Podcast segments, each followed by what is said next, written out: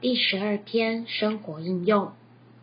创世纪描述约瑟活在属天意象之下，过着诸天之国的生活，充分预备好做王掌权。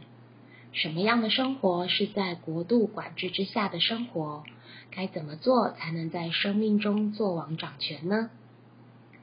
马太五至七章启示诸天之国的宪法中，可看见在国度管制之下，国度子民的九种性质，从灵说到心，分别为以下九个方面：一、邻里贫穷。主说，邻里贫穷的人，诸天的国是他们的。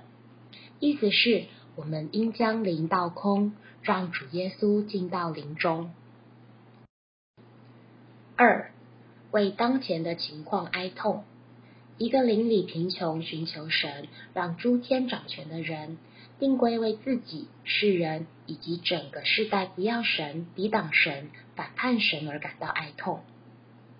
三、以温柔对反对，让诸天掌权的人绝不与人相争，反而以温柔对人。四、饥渴慕义。让诸天掌权的人对待自己是绝对的公义。五、怜悯人，让诸天掌权的人对待他人满了怜悯，因此他向着神必是纯洁单一的。六、清心，主说，清心的人有福了，因为他们必看见神。看见神就是进入神里面，得着神自己。七、制造和平，与人维持和睦，能制造和平。八、为义受逼迫，在接受人的对待时，能为义受逼迫。九、因主遭辱骂和毁谤，若心中不平不服，里头就会受责备，觉得这是背叛神的定命。